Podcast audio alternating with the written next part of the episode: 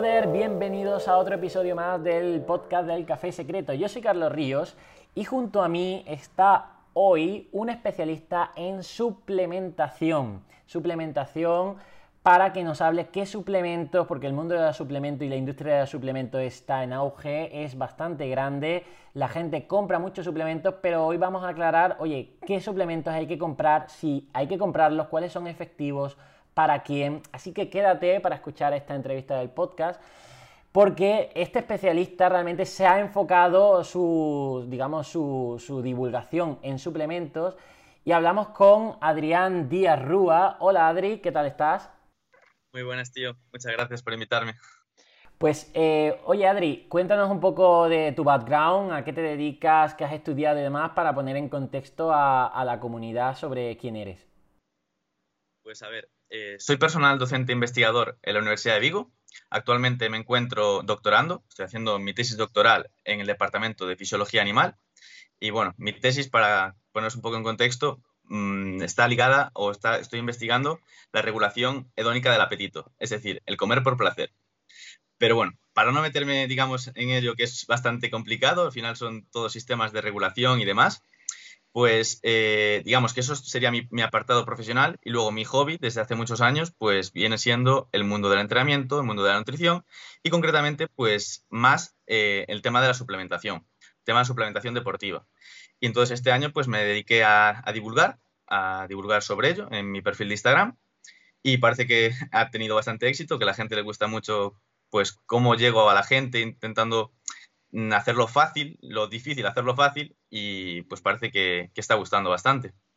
Y antes de continuar con el episodio de hoy, te quiero recordar a nuestro patrocinador oficial Storytel. Storytel es esa aplicación de audiolibros que es el Netflix de los audiolibros. Solo con el pago de la suscripción vas a tener acceso a miles de audiolibros.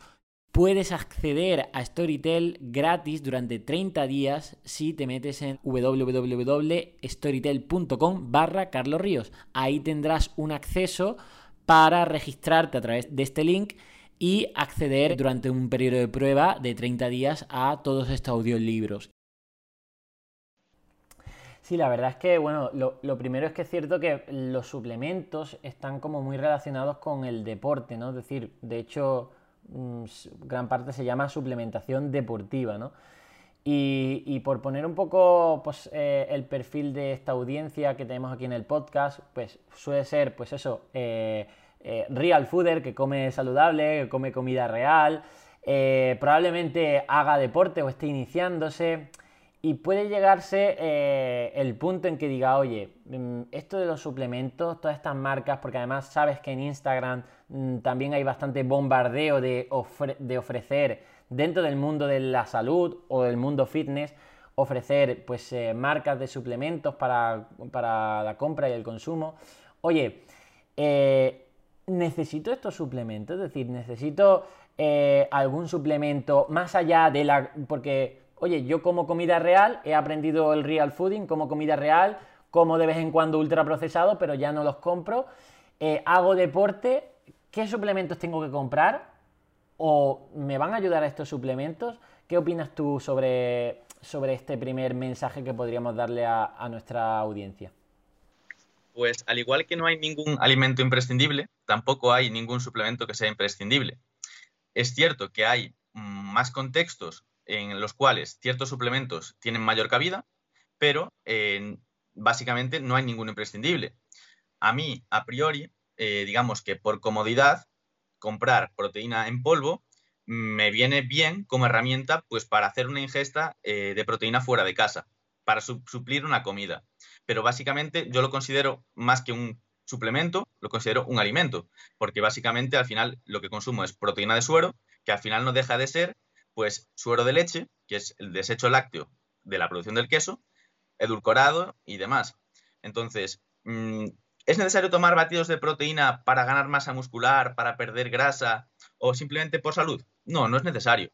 Ahora, es una herramienta que puedes utilizar pues, para suplir una comida. Mm, me parece totalmente, eh, digamos, inteligente en la sociedad en la que vivimos, que no tenemos a lo mejor tiempo para cocinar a todas horas o para hacer una comida fuera de casa, que digamos que en vez de tirar de un ultraprocesado, pues tirar de un batido de proteína de suero o un batido de proteína de, soja, eh, eh, vegetal o lo que sea. Entonces, mm, digamos que es el suplemento por excelencia, pero bueno, que yo lo considero un alimento. Eh, ¿Qué suplementos, digamos, pueden ser muy interesantes en casi todos los contextos? Muy pocos, muy pocos. La creatina, digamos que es el suplemento más estudiado, con mayor evidencia científica, y ya no solo a nivel de mejora del rendimiento a nivel deportivo, por, mm, digamos, generar más potencia, más fuerza, eh, reducir la fatiga y demás, sino porque a nivel de salud se ha visto que, eh, digamos, está em, directamente correlacionado con eh, la prevención de la pérdida de masa muscular con la edad, la sarcopenia. Por ejemplo, está demostrado que tiene mejora en cuanto al rendimiento cognitivo, eh, en cuanto a la prevención de enfermedades neurodegenerativas, en cuanto a la depresión, es que la creatina me parece un must en el mundo de la suplementación por la cantidad de evidencia que tiene y me parece, digamos que lo principal que yo podría recomendar si nadie me dice, eh, tengo este contexto en concreto, quiero este objetivo y, esto. Entonces, de forma general, digamos que la creatina me parece muy interesante. Pero si lo que hace falta es qué contexto eh, y qué objetivo tengo. Entonces, en ese un contexto y un objetivo, mm, podemos pautar suplementación y al final cuanta, o sea, de verdad, o sea, cuanta menos tengas que necesitar, mejor. Sí, yo, eh, o sea, esto que dices es muy interesante. Em, yo he consumido suplementos, vengo también del mundo de la nutrición deportiva. Hace años, antes de dedicarme al real fooding, me dedicaba a, pasar consultas, incluso pues más enfocada a nutrición deportiva. Em, y veía algo curioso, que cuanto más novato era la persona del mundo del deporte, más suplementos consumía. Em, ¿Por qué? Porque, bueno, eh, estaba, lo utilizaba como esa motivación extra, de decir, uy, pues yo quiero esto, esto, lo otro, y, es un efecto placebo que todos conoce, que, conocemos, ¿no? Entonces, eh, en cambio, los más experimentados, los que llevaban más tiempo entrenando, cuidándose y demás, sabían que, no necesitaban tanta, tanta suplementación porque no veían tantos beneficios, entonces ahorraban ese dinero. Y se remitían a, pues eso, a, menos suplementos como los que acabas de nombrar, la proteína o la, o la creatina. Y lo que dice sobre el objetivo también creo que es muy importante, porque claro, eh, aquí podríamos decir, oye, la proteína de suero, de nuevo, yo también la considero más que un suplemento, un, un buen procesado, como si quieres tomarte, yo que sé, un requesón, ¿vale? Pues en lugar de un requesón, pues aquí te estás tomando un, batido de proteínas, ¿no? Eh, pero sí que es cierto que hay que ver el objetivo, porque el problema es que haya gente que diga, oye, es que estos suplementos me van a ayudar a perder grasa, entonces voy a dejar de comer X comidas para tomarme solo este suplemento. Y aquí ya vienen, eh, pues las, yo creo que las confusiones, ¿no? Decir, oye, empiezas a cambiar conductas de tu vida en torno a estos suplementos con unas expectativas que luego no, te van a, resolver, porque, por ejemplo, si hablamos concretamente de la pérdida de grasa, eh, eh, es mucho más que simplemente sustituir tu comida por, batidos, ¿no? Entonces, por ejemplo, eh, lo típico, Herbalife. ¿Cuánto daño ha hecho Herbalife cogiendo un suplemento y diciéndote que ese suplemento es, es lo que necesitas para llevar o una alimentación saludable de forma inevitable o, adelgazar, ¿no? Incluso podríamos comentar qué tipo de suplemento es, del Herbalife, ¿no? Es decir, oye, ¿qué, materia prima utilizan, ¿no? ¿Qué, componentes? Porque luego aquí, eh, y tú nos podrías explicar que si uno decide tomar esa proteína de suero, aparte de saber ese contexto y ese objetivo, también cuál comprar, ¿no? Es decir, ¿cuál sería más beneficiosa? Probablemente las de Herbalife, que vienen con aceite de girasol o soja, más, yo que sé, azúcar, fructosa y demás, no sea la más adecuada, ¿no? Entonces, ¿qué nos podrías decir, por ejemplo, dentro, ahora que hemos tocado el mundo de las proteínas, qué proteínas podrías recomendarle a, a la gente?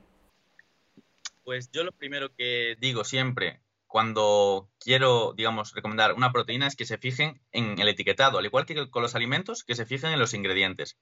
Cuantos menos ingredientes, mejor, al igual que los alimentos. Es decir, tú lo que quieres consumir en una proteína es la fuente proteica llamémoslo concentrado de suero de leche, aislado de suero de leche o aislado de soja, aislado de guisante, la materia prima que sea, y posteriormente, bueno, si lo tomamos en sabor neutro, pues ya está, como mucho el emulgente, que es la lecitina de soja o de girasol, eh, pero aroma y edulcorante, no queremos ningún añadido más. ¿Qué ocurre? Que por desinformación, Mm, digamos que venimos arrastrando una creencia que a cuanto más añadidos tuviera una proteína era mejor, que si le añadíamos creatina a la proteína, si le añadíamos taurina, glutamina, todo lo que cabe en ina y diferentes aminoácidos, como que eso era mejor, era más caro, mm, tenía más valor. Y realmente esto no es así.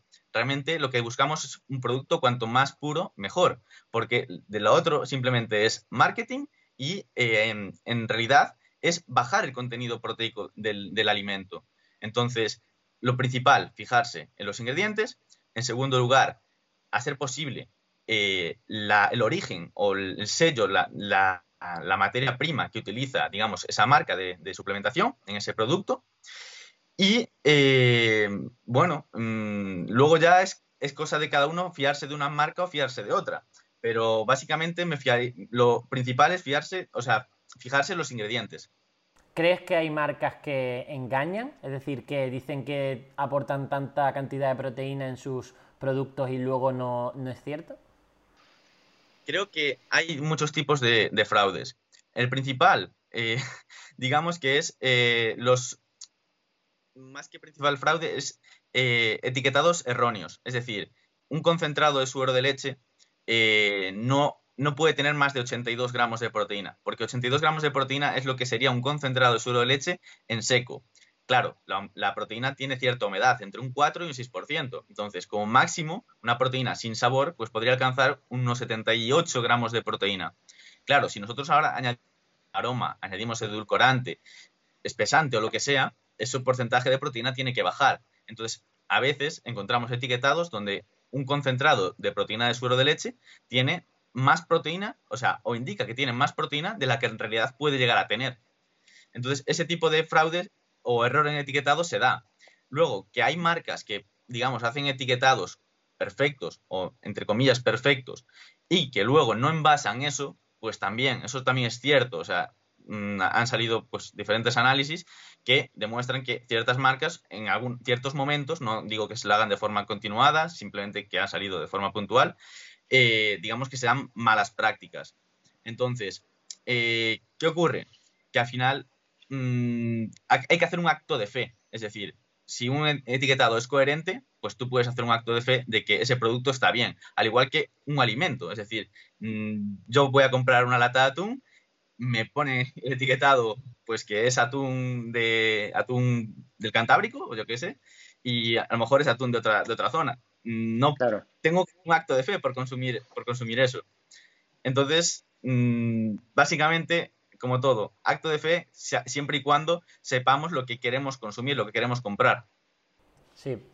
Bueno, para contextualizar un poco esto del mundo de los suplementos de proteína con la audiencia, me gustaría decir que eh, está claro que va muy relacionado con el deporte. ¿Por qué? Porque cuando haces deporte, tus necesidades energéticas y sobre todo a, nivel mm, de, creación de, la masa muscular aumentan, por tanto tus necesidades de proteína, que ojo, no tienen por qué ser proteína animal, puede ser 100% proteína vegetal, pues también aumenta. Entonces, en contextos de gente que va aumentando su actividad física y su deporte, eh, llevar, llegar a unos requerimientos proteicos necesarios para esa construcción y ese recambio proteico, claro que es beneficioso para su salud y su rendimiento.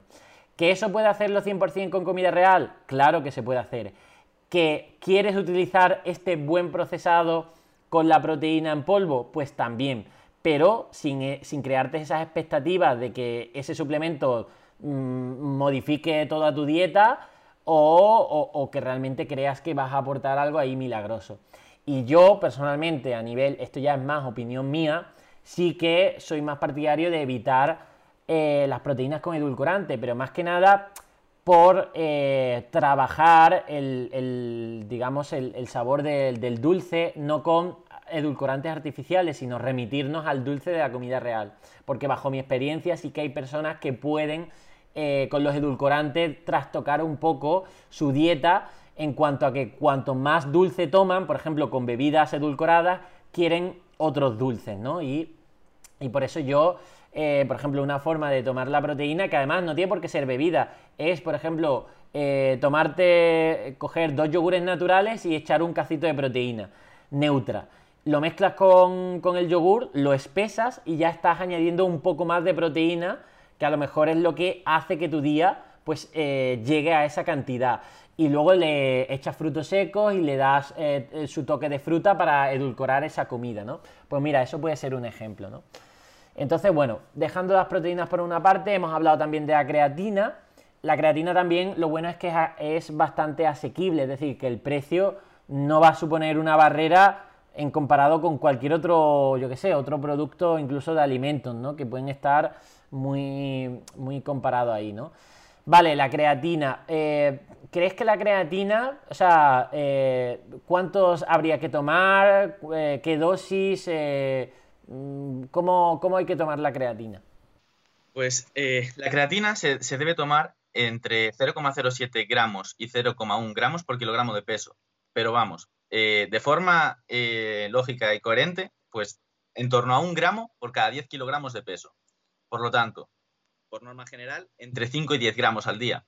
Habría que consumirlo todos los días, no es necesario mm, tomarlo de ninguna forma específica, tomarla y ya está, porque existían muchos mitos de que si se tomaba eh, con café, pues no se asimilaba bien. Si, se si para que se asimilara bien tenía que ser obligatoriamente después de entrenar o tomarlo con un carbohidrato que genera un pico de insulina. No, simplemente tomar la creatina entre 5 y 10 gramos todos los días y ya está, y nos olvidamos que se puede realizar una fase de carga, lo que se llama una fase de carga, que es durante los primeros días para, digamos que obtener sus beneficios antes, es tomar más cantidad los primeros días, se puede hacer, no es necesario tampoco.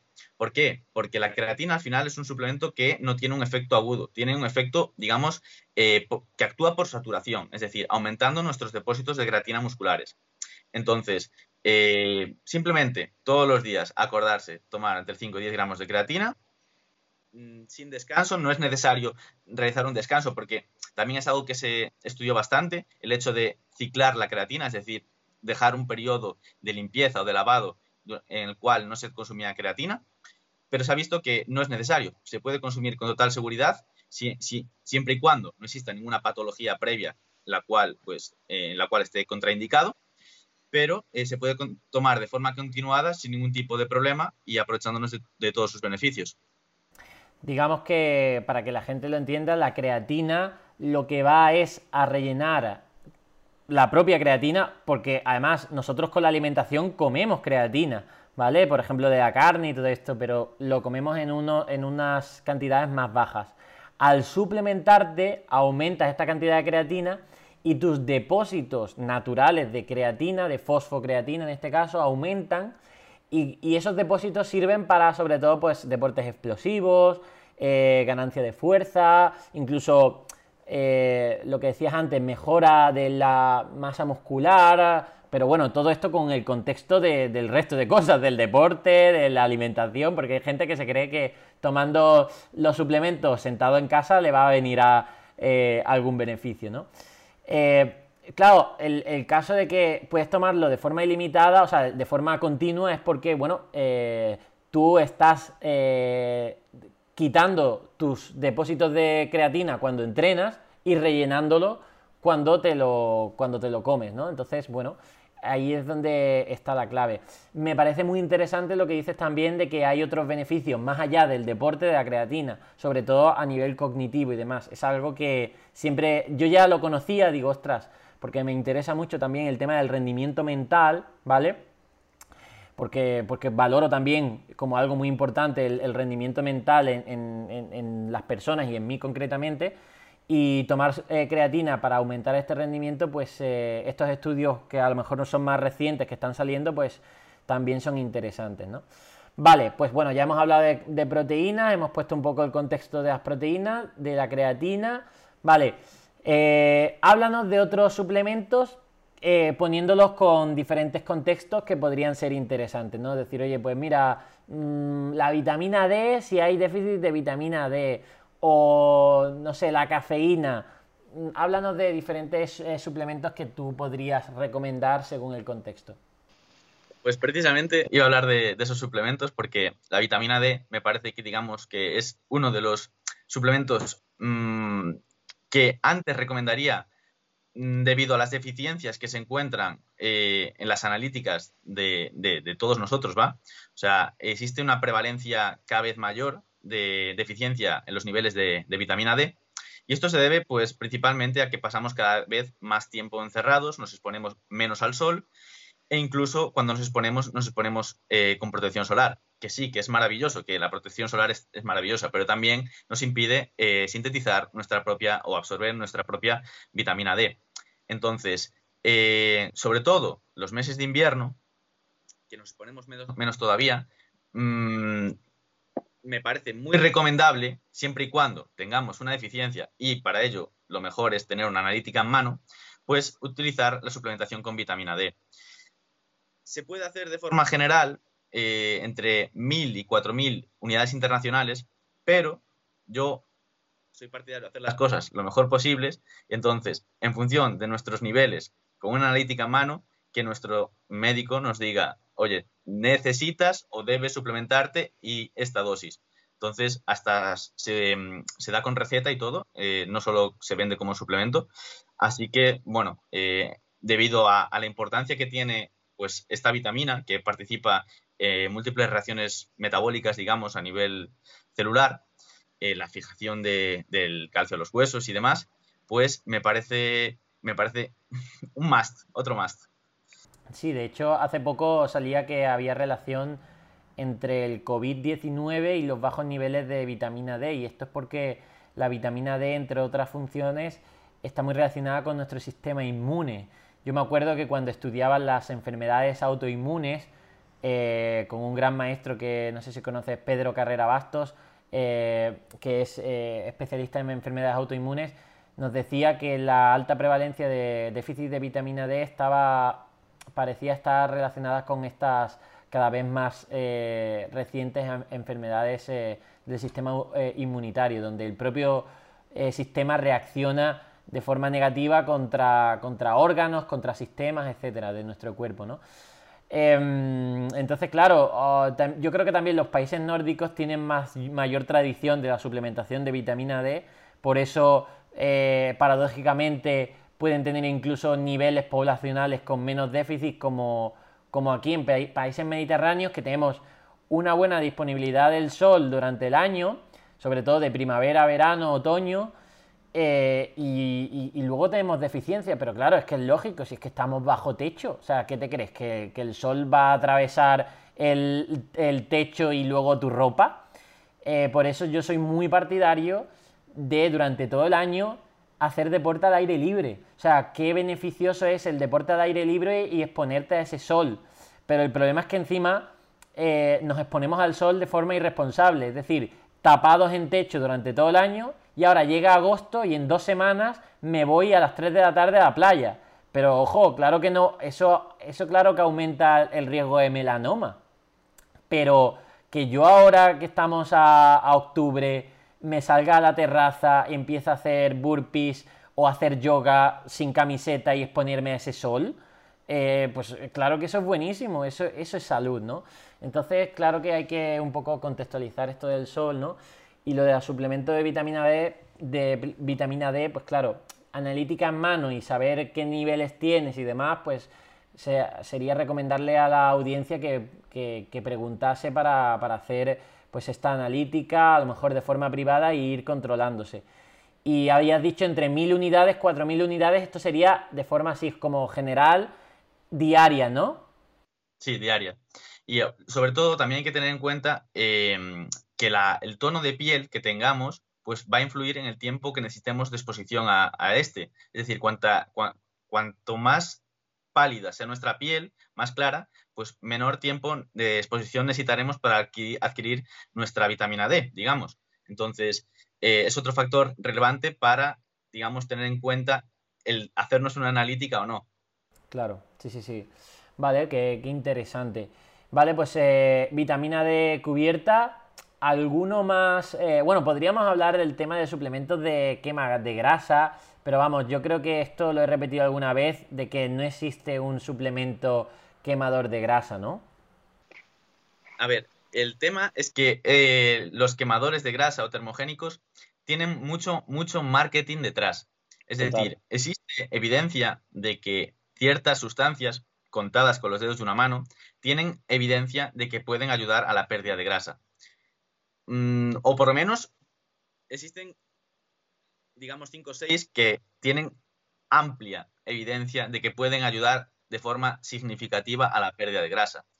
Entonces, ¿qué ocurre con los suplementos termogénicos? Que normalmente llevan una mezcla de sustancias, algunas de ellas sí efectivas, otras no, y normalmente no llevan la dosis efectiva de cada una de ellas. Entonces, al final, eh, un marketing exagerado sobre los beneficios que tiene y luego no llevan las dosis efectivas a las cuales se ha estudiado que esa sustancia puede potenciar lo que viene siendo la oxidación de grasa. Por lo tanto, al final, ¿qué ocurre? Pues que no funcionan. El 99% no funciona. ¿Por qué? Pues porque es mucho más sencillo coger uno, dos, tres, cuatro suplementos, cuatro sustancias en las dosis efectivas que realmente se han estudiado y que pueden, digamos, tener efectos sinérgicos sobre la movilización y la oxidación de la grasa, que hacer una sopa con diferentes suplementos en mini dosis que al final lo único que hacen es incrementar el precio del producto mediante productos muy caros ofreciéndote resultados milagrosos que realmente no funcionan, porque como sabemos, lo principal, lo único imprescindible para la pérdida de grasa es que exista un déficit calórico. Y para ello pues tiene que haber un balance energético negativo, comer menos calorías de las que nuestro cuerpo necesita y nada más. Además, muchos de, estos eh, suplementos que me grasa se basan sobre todo en, un, en, uno principal que es la cafeína, ¿no? que sí que estimula la beta-oxidación de estos ácidos grasos, ¿no? Y la lipólisis, ¿no? Es decir, la movilización también de, la grasa a la sangre para que se consuma. Pero bueno, eh, lo estimula con cierto porcentaje de acción, porque también te puedes estar tomándote en el sofá eh, la cafeína y eso no, te va a hacer perder grasa. O sea, al final tienes que estar acompañado de, de lo que realmente quema esta grasa, que es la actividad física. Eh, pero yo, por ejemplo, yo siempre digo, oye, pues mira, tómate un café. Y no porque yo venda café, que también, sino porque soy, soy de los que cree que, oye, cuando tú te estás tomando un café, cuando te tomas un buen café, te estás tomando cafeína, pero también te estás tomando toda la matriz de ese café, que son los antioxidantes, los polifenoles, antiinflamatorios, es decir, esa bebida tan saludable demostrada científicamente que es el café. Pues oye, eh, según también tu tolerancia a la cafeína, tendrás que tomar más o menos café. Pues oye, te tomas un café cargado o, el café que realmente la dosis de café que necesites para estimularte, te lo tomas antes de entrenar y te das por partida doble esa cafeína que te va a mejorar la movilización de estas grasas y también todos los componentes saludables del café. En cambio, si te tomas un suplemento solo de quemagrasa que es lo que has dicho, tiene cafeína, que vale, te va a estimular y luego le añaden mini dosis de otros compuestos que no te van a servir, pues te está saliendo más caro. Eh, al fin y al cabo sigue siendo cafeína como el café. Y encima, eh, pues bueno, te estás ahí te estás dejando de tomar los beneficios del café, ¿no? Entonces, pues por eso yo soy más fiel defensor de, oye, el, café también es como una ayuda o un suplemento bueno. Cómpralo bueno, de especialidad, que es el que aporta todos los componentes saludables.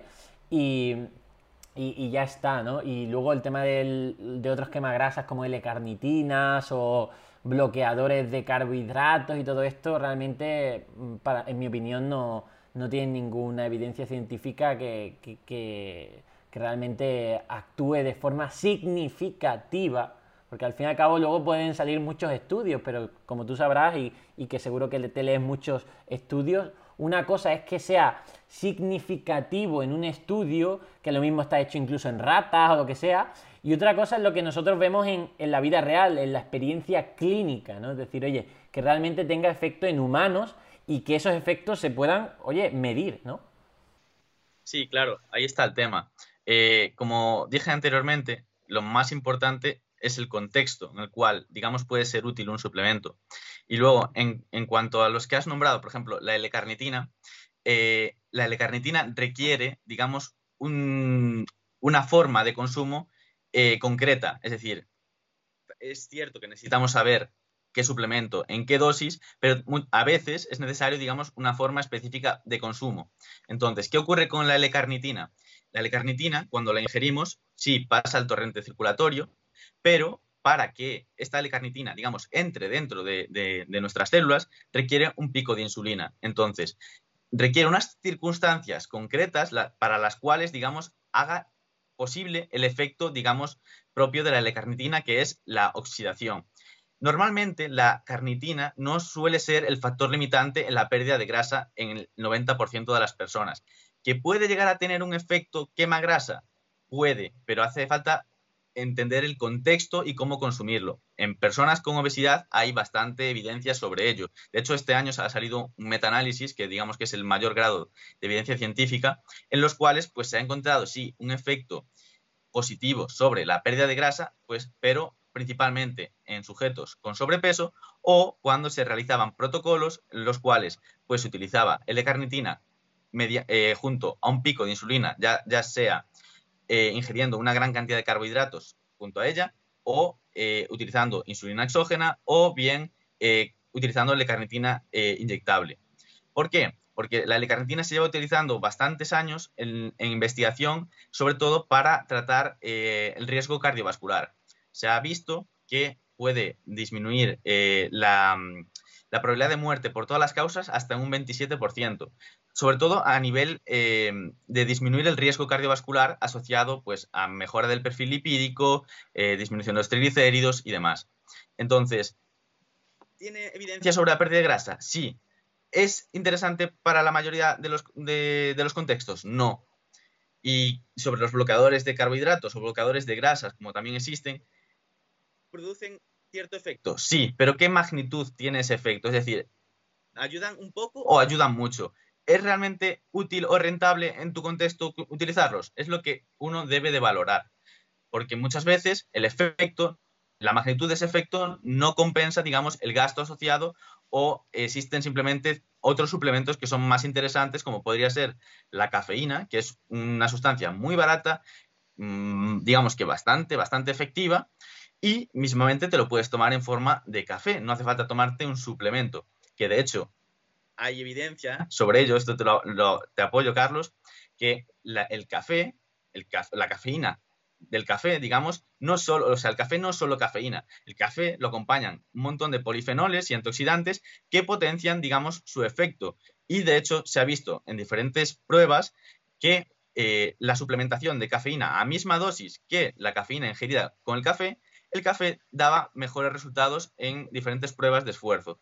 Por lo tanto, además de ser positivo para la salud, también produce mayores efectos que la misma sustancia tomada, ingerida de forma aislada como suplemento. Sí, además eh, yo he leído también pues el efecto de en cuanto a la vasodilatación, porque hay polifenoles vasodilatadores del café, o incluso eh, me suena, ¿eh? Incluso el, sabor amargo, es decir, el sabor eh, de, tomar eh, eh, ese, al igual que también el sabor dulce, hay relación en algunas pruebas de esfuerzo con el, incremento también de, rendimiento, pues es algo que muchas veces pues no consideramos y está relacionado, ¿no? Entonces, bueno, pues la verdad es que sí, que me parece bastante interesante y que, y que creo que ya un poco así para, para concluir, lo que recomendaría a la gente, más allá de que obviamente pueda acudir a fuentes eh, que probablemente no sea la página web de, que vende los suplementos, sino, oye, a fuentes de dietistas nutricionistas o licenciados en, campos de la salud que se hayan especializado en la alimentación, acudir a esas fuentes para formarse, ¿no? Y cuando no, eh, y cuando no, pues si tiene duda, pues contratar su servicio y decir, oye, ¿qué plan de suplementación me podrías aportar tú a mí para mejorar pues ese, este contexto en el que yo estoy, ¿no? Yo creo que nos podríamos quedar en eso, decir, oye, eh, eh, intenta por lo menos eh, formarte porque cada suplemento necesita un porqué, necesita un cómo, un cuándo y todo esto. Es mucho más es un poco más complejo que simplemente, venga, tomarme esto así, sin, sin ton ni son, ¿no? Y ya, bueno, para terminar, em, me gustaría que a lo mejor hablaras eh, algo que, me interesa mucho, es con el tema de suplementos para el sueño, que veo que también eh, creo que has sacado ahora tú, porque tú te dedicas también un poco a, ser consultor de, la formulación de suplementos. ¿Qué, ¿Qué, nos puedes decir sobre esos suplementos para el sueño? Porque, bueno, sí que es cierto que también hay mucha gente que, que le cuesta dormir y demás, que ya adelantamos que primero al igual que la alimentación, un suplemento no te va a mejorar la alimentación, un suplemento del sueño no te va a mejorar el sueño si no cambias los hábitos de sueño, que también hay hábitos sanos para, el sueño que, hemos comentado y que bueno, abordaremos también en otros podcasts, ¿no? Eh, pero, ¿qué nos podrías decir así por encima de, un suplemento de, para el sueño? Pues justamente era el suplemento estrella que me faltaba, digamos el último must, que es la melatonina. Que la melatonina, digamos que es una sustancia que nosotros mismos sintetizamos eh, en nuestra glándula pineal y eh, digamos que es la inductora al sueño, al descanso. Entonces, existe la melatonina como suplemento, es un suplemento bastante barato. Lo único que hay que tener en cuenta es que también se ha investigado bastante sobre ella y es que existen, digamos, dos, dos o tres formas de suplementación. Existe la melatonina tal cual la, cual, pues digamos, eh, genera un pico de absorción de melatonina y por lo tanto, pues se asimila muy rápidamente y produce un pico plasmático, digamos, de, melatonina. Existe la melatonina de acción combinada que mezcla melatonina de acción rápida con eh, melatonina de liberación sostenida y existe la, melatonina de liberación sostenida. ¿Cuál es la mejor o cuál es la ideal? Pues tanto la, sostenida como la, combinada, digamos que han demostrado mayor evidencia y mejores resultados porque de esta manera, digamos que, em, digamos que equipararíamos la curva eh, de los niveles de melatonina que nosotros tenemos en nuestro organismo y por lo tanto no se produciría un pico, que esto lo que podría hacer es que nos quedamos dormidos más rápidamente, pero nos despertemos a mitad de la noche y luego ya no consigamos coincidir el sueño de nuevo. Entonces, la melatonina, que es el suplemento estrella, eh, me parece muy interesante y bastante o muy recomendable el hecho de consumirla siendo de liberación sostenida o de liberación combinada al menos. Y luego hay ciertos suplementos que también se pueden utilizar en sinergia, como podrían ser el magnesio, que también ayuda a la relajación y a la mejora del descanso. Existen suplementos como el 5-HTP, el tritófano, que digamos ambos son precursores de la serotonina y de la melatonina, que son las eh, digamos encargadas pues tanto de la inducción al sueño como la inducción a la relajación. Y podría ser también, por ejemplo, el GABA, que es otro neurotransmisor, digamos, que eh, actúa, digamos, relajándonos también. Entonces, sí existen ciertos suplementos que mejoran el descanso, pero la clave está en nuestros hábitos precama. Es decir, si nosotros pasamos hasta última hora del día con el teléfono, con pantallas azules, con ruido, con la habitación eh, caliente y demás, si vivimos agobiados, estresados a toda velocidad, difícilmente podemos esperar que un suplemento nos arregle, nuestro descanso. Ahora bien, si empezamos a introducir buenos hábitos, una habitación fresca, mm, que no haya ruido, eh, bloqueadores de, luz azul en nuestros dispositivos móviles eh, y demás, alejar quizás un poquito la cena de, la hora de meterse en cama o no cenar una cantidad muy alta de comida para no sentirnos pesados, pues me parecen recomendaciones muy buenas de cara a mejorar nuestro descanso. Total. De hecho, pues eso, también puede, puede haber muchos contextos. Gente que, eh, digamos, eh, se lleva el estrés a la cama, ¿no? Es decir, el estrés del trabajo y al final se mete en la cama y tiene los ojos como platos porque está dando de vueltas a la cabeza. Entonces, la raíz de esto es trabajar ese estrés, ¿no? Esa ansiedad. Eh, gente que mm, mm, va a entrenar mm, a última hora del día y, activa su sistema nervioso eh, simpático, ¿no? Es decir, al final, sobre todo si es entrenamiento de alta intensidad, y y, se va a la cama no con ansiedad, se va con activación, pero la activación también es lo, contrario a, esa relajación, ¿no?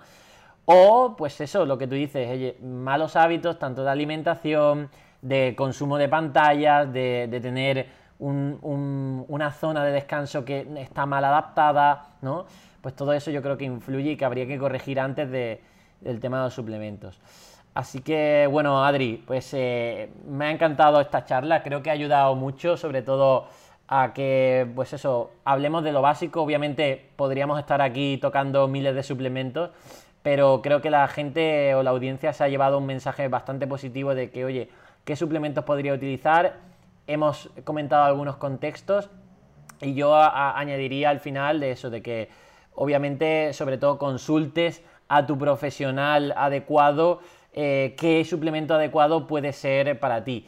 Y para el resto de gente, pues oye, podemos aventurarnos a decir, oye, si quieres consumir proteína y creatina, obviamente hazlo bien, también sería tontería, pues eso, tomar 50 gramos de creatina al día o 100 gramos de proteína en polvo, está claro. Pero bueno, sí que es cierto que serían como más eh, rollo buenos procesados que complementen tu buena alimentación y tu actividad física. Así que, pues nada, muchísimas gracias Adri. Y bueno, ya por último, ¿dónde podemos encontrarte para que la audiencia pues siga eh, conociendo tus contenidos? Pues muchas gracias, Carlos. Para mí también ha sido un placer. Puedo venir cuando, cuando tú quieras y hablamos de temas más concretos, lo que haga falta. Y bueno, eh, actualmente solo estoy divulgando en Instagram mm, con mi nombre Adrián Díaz Rúa. Y nada, por allí toco muchos más temas sobre suplementación lo intento hacer lo más divulgativo y fácil posible, pero digamos que me meto ya en muchos suplementos y de forma mucho más específica. Entonces, también cualquier duda me podéis preguntar por allí, que yo estaré encantado de, ayudaros. Genial, pues eh, muchísimas gracias Adri y a vosotros Real Fooder, nos vemos en el siguiente episodio. Muchísimas gracias por vuestra atención, por vuestras valoraciones en iBox, eh, reseñas en iTunes, por comprar el café secreto, que bueno, también es un buen suplemento a la hora de, entrenar. Y nada más, nos vemos en el siguiente episodio. Adiós.